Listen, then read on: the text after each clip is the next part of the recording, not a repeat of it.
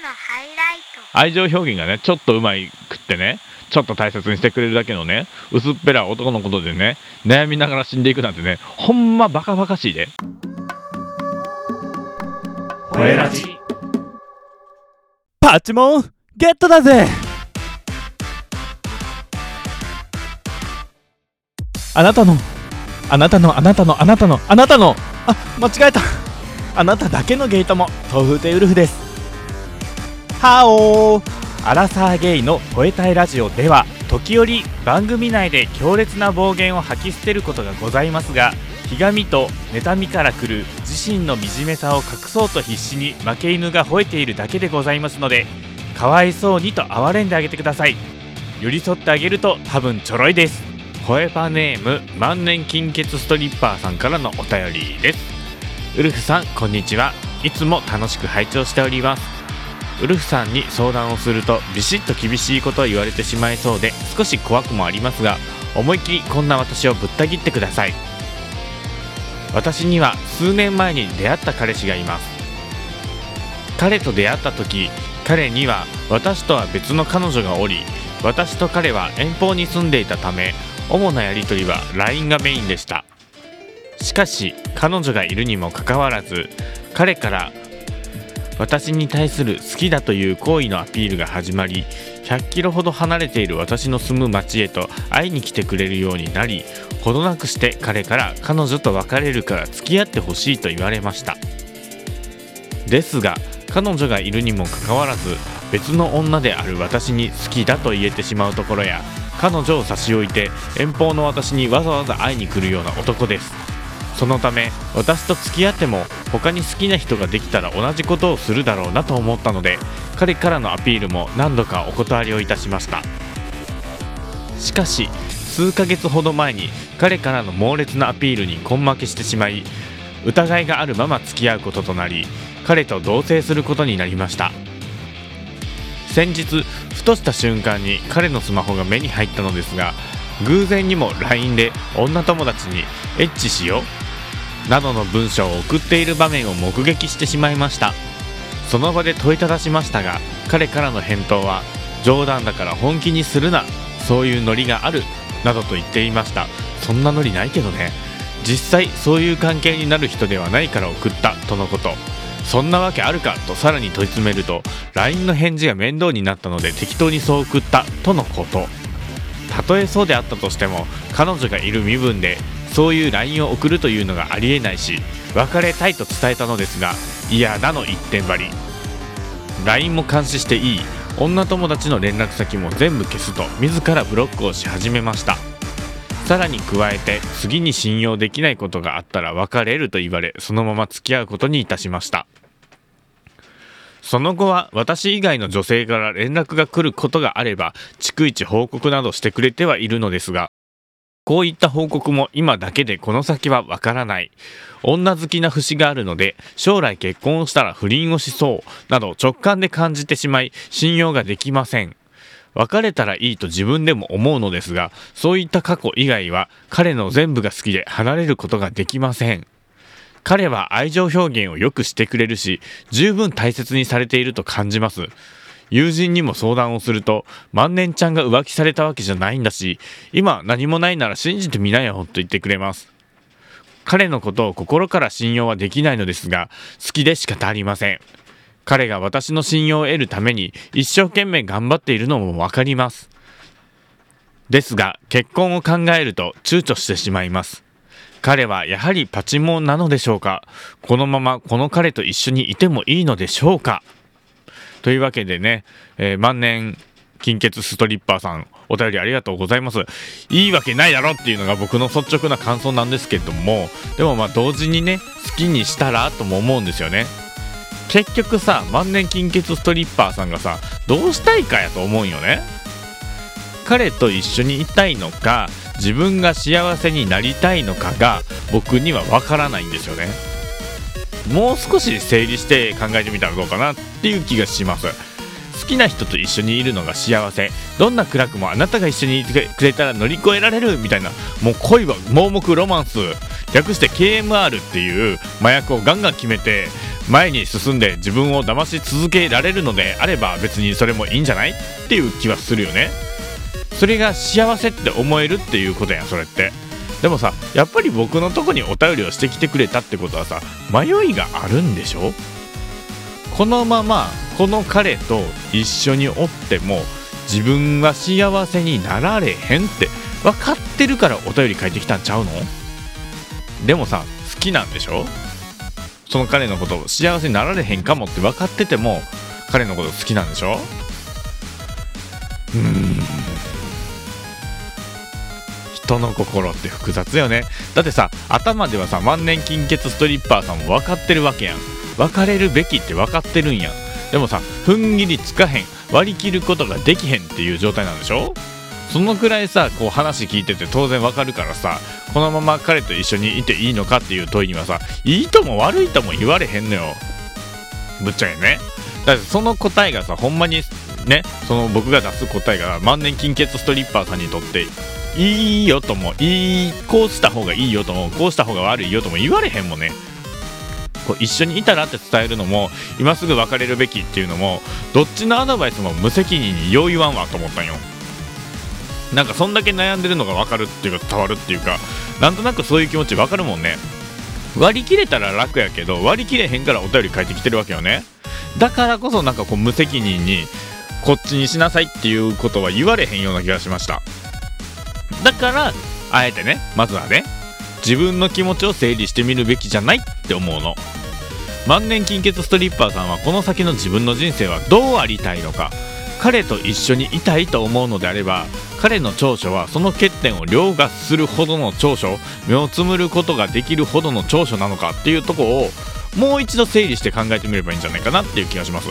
今頭の中がごっちゃごちゃでいっぱいいっぱいなんよ。でも一旦そのごちゃごちゃしたものをいいも悪いも含めて全部紙とペンで書き出してごらんなさいよと。したらね意外とすっきりいろんなことが見えてきたりもするよ。あこんなもんかって思うよ。自分の本音もそうやしこの先のこともそう。でもね意外と我々に残されてる人生の時間ってそんなには長くないんよ。この人生のピリオドってどこにあるか分からへんけど少なくともピリオドに向けて1秒1秒制限時間は減ってきてるしもしかしたらそのピリオドっていうのは30秒後とかにいきなり打たれるもんかもしれへん。その時にその最後の時をそんな悩み事を抱えたまま迎えていいのって僕は思うね。もう僕は絶対嫌。そんなバカバカしい思いで死ぬの絶対嫌。そんなね愛情表現がねちょっとうまいくってね。ちょっと大切にしてくれるだけのね薄っぺら男のことでね悩みながら死んでいくなんてねほんまバカバカしいで。最後の時は僕の敵がクソムカつくほど憎たらしい笑顔を浮かべながら一人で死にたいと思ってる人間やからそんなことで悩む時間は僕にはないのよ。少なくともね僕の場合は。万年金欠ストリッパーさんがどう思うかは分からへんけど案外残された時間は少ないよ。人生においてね。だからその中で自分が大切にしたいものをきちんと考えて向き合って一歩ずつ前に進んでいくべきじゃなかろうか。ほんでほんでほんでほんで本題です。ほんでもってもう一個本題です。パチモンですかということで万年金欠ストリッパーさんからお便りをいただいておりますがまず万年金欠ストリッパーさんの彼氏さんはパチモンナンバー 098KMR ディーラーかっこ恋は盲目ロマンスディーラーですね。で、えー万年金欠ストリッパーさんは、えーナンバー 099KMR ジャンキー恋は盲目ロマンスジャンキーですね。もうこいつの人たちはね共依存し合うパチモンですね。ポケモンでいうとこのプラスルとマイナンみたいな感じ。ニドランオスニドランメスみたいなもうつがいしてくださいみたいな感じのポケモンです。あパチモンです。ポケモンちゃうわどっちが先に恋は盲目ロマンスというドラッグに手を染めたかは謎で自然とこの組み合わせは勝手に惹かれ合う傾向があります。めちゃくちゃ強く勝手に惹かれ合ってます。このドラッグにはまった人たちっていうのは自分の状況や置かれてる立場に若干酔いがちなところがあるんですよね。万年金欠ストリッパーさんの場合やとこんな彼氏のとこにいても幸せになられへん。分かってるけどでも好きなの。みたいな。それはほんまに彼が好きなのって。ほんまはそんな立場に置かれてる自分が可愛くてかわいそうだなんて思ってないって。そんな状況を楽しんでるとこない。万年金欠ストリッパーさんの場合は文章を読みにそういう感じはあんまりせんかったんやけど中にはね同じような立場境遇の人があほんまに彼が好きかどうか聞いたら怪しかったりとか。そういう状況に置かれてる自分が可愛くてかわいそうって思ってる場合とかそういうわがままなおバカなお姫ちゃんがおったりするんよね。あくまでかわいそうなあたしごっこを楽しんでるんですよそういう人たち。その先に白馬の王子様がガラスの靴を片手にこさえて迎えに来てくれるとか勘違いしてる姫ちゃんがいるんですよね。でもさドラッグ常習者とお付き合いしたい男性なんてほぼいないんですよ。ドラッグ常習者と付き合ってくれるのはディーラーくらいなんですよ。この KMR ディーラーは甘い言葉とか上辺だけの大切にしているっていうムーブの対価に誰かの愛情を搾取するんですね。でもそれって全然割に合わないわけですよ。だって薄っぺらいもの。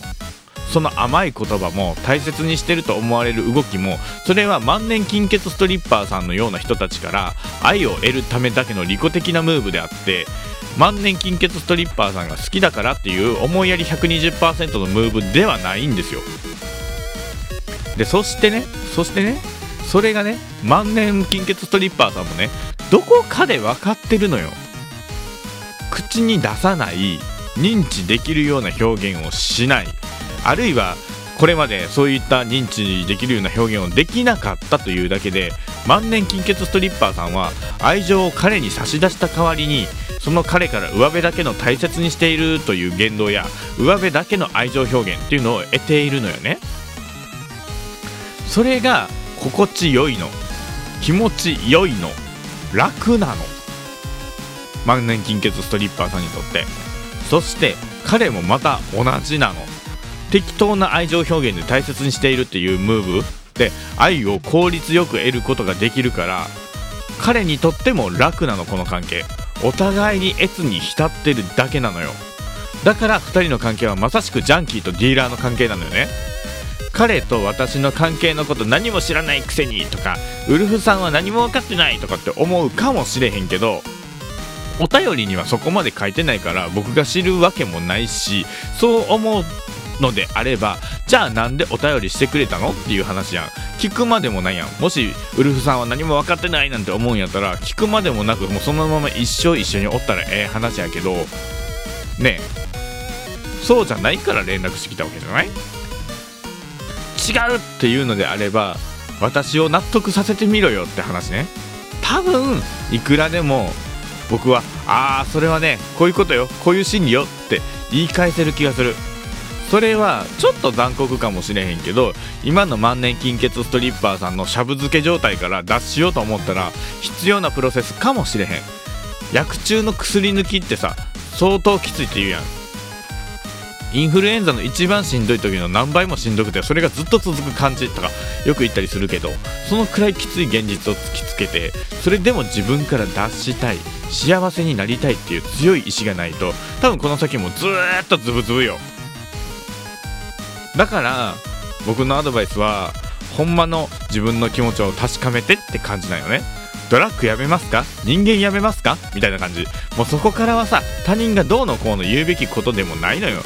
自分でどっちに進みたいかを考えて自分で決めて一歩踏み出すしかないのよ。もうそれは誰のせいでもない。自分で自分の人生の責任を自分で背負うということなんよね。冷たいようやけど自分でしっかりと考えて自分で決めて自分で突き進んでいきな。どんな道を選んだとしても万年金欠ストリッパーさん自身もご自愛くださいませ。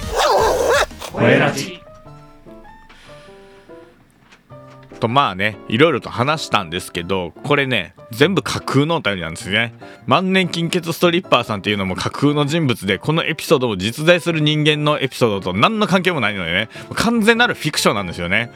でもさ結構こういう人おるんちゃうかなーって。ほんで多分こういう人たちは分からんけどウルフさんは何も分かってないくせに何も知らないくせにとかって言っちゃう人も中にはおるんやろなと思ってね勝手に妄想して書きました。でねこの何も知らないくせに何も分かってないくせにっていう感情決めつけとでも言うのかしら。これね大っ嫌いだよね。この何も知らないくせに何も分かってないくせにって言われるのが嫌いじゃなくって何ていうの？この決めつけてくる人が嫌い？大嫌い？あウルフさんってこういう人だよね。みたいな全然皆目見当違いのことを言ってくる人が大嫌いって感じ。って言いつつもこの架空のお便りの中でちゃっかり僕もやってんなと思ったりしてお話ししていました。でねなんでこんな話を急に始めたかというとついこの間も職場でこういうことがあったんですよ。職場にねちょっとミスの多い子がいるんですよ。でその子自身はね一生懸命やってるしねもちろん向き不向きもある中でね頑張ろうとしてるわけよ。だからといってさミスを許していいわけでもないからさその子自身はね自分の中で自分自身でね反省してちょっとシュンと落ち込んでた日があったんよ。で僕を含めたほとんどの同僚がねその子に対して「どうした？何かあった?」って聞く中でとある一人の同僚がねまあどうしてもねミスが増えてくると怒られちゃうこともあるよね。俺も怒られたりあったよみたいな。わかる？このこの説明下手さ加減で伝わる？多分何にも伝わってない気がするんやけど、えっと、もうちょっと噛み砕いてうまく説明をしようとすると要はね彼女は自分がしくじったことに対して自分で反省して落ち込んでたんよ。なんで私は一生懸命やってもこんなこともできへんねやっていう風に彼女は落ち込んでたの。自分の能力の足りなさ不甲斐なさを落ち込んで反省してたの。でもそのとある別の同僚っていうのはミスが多いことを誰かから怒られて落ち込んでるっていう風に勝手に解釈したの。勝手に。誰もそんなこと言ってない。誰もそんなことで病んでない。勝手にこの人誤解して勝手に分かったような口を開き始めたわけよ。別にね誰一人としてこの子のこと怒ってないわけ。みんな「あら」って、まあ、次から気をつけようね言うて。フォローし合って大事に至ることがほとんどないからそもそも誰かに怒られるようなことって今の職場ほとんどないんよいいのか悪いのか分からへんけどそれは。みんな優しくフォローし合って何とかやってんの。でもなんかその彼はなんか分からんけど勝手に勘違いしはってなんかこれほどまでにこう見当違いのことをさよくもまあ本人に堂々といけシャーシャーと分け知り顔で伝えたな思ってね。僕結構そういうの大嫌いなんですよ割とこの人とのコミュニケーションの取り方って僕は大嫌いでまあ、さっきの架空のお便りでお前も決めつけたやろって言われたらグーの根も出ないんですけどお便りと配信とかじゃなくってさチャットとか通話みたいな双方間でのやり取りであった場合はもう少し詳しくいろいろ聞くようにしてるのよね。っていうのも僕自身がかつて過去に同じような決めつけをされて対等だと思っている友達のことをあ自分は相手のことを対等な友達と思ってたけど向こうは自分のことを見下してるんやなって思うことがあったから逆に僕も誰かがにそう思われへんようにそうならへんように一通り聞いて必ずこうちゃうかなと思ったことも確認をしてからお話しするようにしてるんですね。基本的には、まあ、それでもうっかり決めつけちゃったりしてることはあるんかもしれへん。でもできるだけそれはせんように意識してる。でこの人のコミュニケーションの取り方がねもうそういうとこも含めてねどうも嫌いでねこ他にもね何て言うのかなその別の子が売り上げアップの施策を考えた時にすごくいいアイディアやってんけどそれは会社として OK することができへんってなったことがあったんよ。でね僕とかそのアイデアを作った子は一生懸命じゃあこうしたら OK 出るかなとかその問題解決に向けていろいろ動いていく中で最終的にうちらだけじゃなくて他の人の手も借りたいねってなったのよ。ほんでねこの決めつけおじさんにも声をかけたわけよ。他の人の手も借りたいから決めつけおじさんも頼ってみたわけよ。設楽さんなんかピーピーいろいろ言うた後に最終的に目上の人に目をつけられたくない目の上の田んぼこぶになりたくないっていう本心をゲロってきたのよ。もうね僕のこの人嫌いっていう始まりはその瞬間やったんやけどもうそこから僕はこの人のことを軽蔑するようになったよね。基本人当たりいいし柔らかい雰囲気も持ってる人やからさ多くの人に慕われてはいるんやけど僕自身はこの人大っ嫌いなんよね。でもさそれってちょっと同族嫌悪も入ってるんかなーって思うわけよ。最近気づいたことなんやけどさ誰かを嫌いになる時って2つのパターンがあるかなと思っていて一つは自身に対して何らかの実害を与えてきた場合よね。嫌な気持ちにさせられたとかさ傷つけられたとかさなんかそういう迷惑直接的な実害をかけられて嫌いになるパターン。これって誰かを嫌いになるのにあたってすごく分かりやすいしまあ至極当然よねっていう感じな気がするんよね。でももう一つはさ同族嫌悪のパターンがあるわけよね。例えば他のポッドキャスターさんとかでもさポッドキャストってその人の人柄が他の配信プラットフォームよりもしっかりと出ると僕は思っていてそれだけその人との関わり方も良くも悪くも濃いものにできるからこそ正直ねあこの人嫌いよーっていうポッドキャスターさんもおるんよ。ぶっちゃけね。でも大抵ねそれって同族嫌悪なんよ。例えばなんやけどこの人いつも八方美人で誰からも嫌われへんようにしてんなーと思うポッドキャスターさんとかがおったんやけどそれって自分も職場や学校で似たようなことしてきてたなとか思うわけよ。そのポッドキャスターさんのことを最初は嫌いっていうか苦手やったんやけど僕自身がポッドキャストを始めて八方美人に振る舞うのをやめてからはその人のことも自然と受け入れられるようになったっていうか好きになれたっていうかむしろ自分も同じ経験をしてきてそれでしんどい思いをしてきたのも分かってるから逆に手を引っ張ってあげたい助けてあげたい余計なお世話かもしれへんけど引っ張り上げてあげたいなって思うようになったよね。だからさこの目上の人に目をつけられたくない？目の上の単行部になりたくないっていう発言があってからこの人のこと一気に嫌いになって今はもうこの人大嫌いっていう色目がねフィルターを通して僕自身も決めつけてるんやと思うよ。この人のこういうとこ嫌いやわってもう何やられるのも嫌なんやと思うここまで来ると。だからやっぱりこれも同族嫌悪で僕自身が乗り越えなあかん壁というかさ変わらなあかんとこなんやろね。この目上の人にも目をつけられたくないっていう発言にはさ興味はあるから内心自分も乗っかりたい挑戦したいっていう思いがあるのにそれ以上に他人の目を気にして挑戦することを鼻から諦めているっていうことの裏返しなんよね。かつての自分もそうでそういうところが自分でも大嫌いだったからこの人のその発言にヘドが出るほどの拒絶反応が出たんやと思うよね。それに加えて自分のことではないにしても謎の見当違いの決めつけ発言でさらにあもうほんまこの人無理ってなったんよねでもさ同時にそれはさ自分を映す鏡でもあるからさ僕自身が変わればさっきのポッドキャスターさんのお話のようにもう少し受け止め方も変わってくるような気がするんですよ。だからさいやーねまだまだ未熟やなと思ったらさ今はまだ嫌いやけどさそのうち好きになれるかもしれへんし逆に自分の悪いところでもあるっていう気づくきっかけを与えてくれてありがとうっていう気持ちもあるんですよ。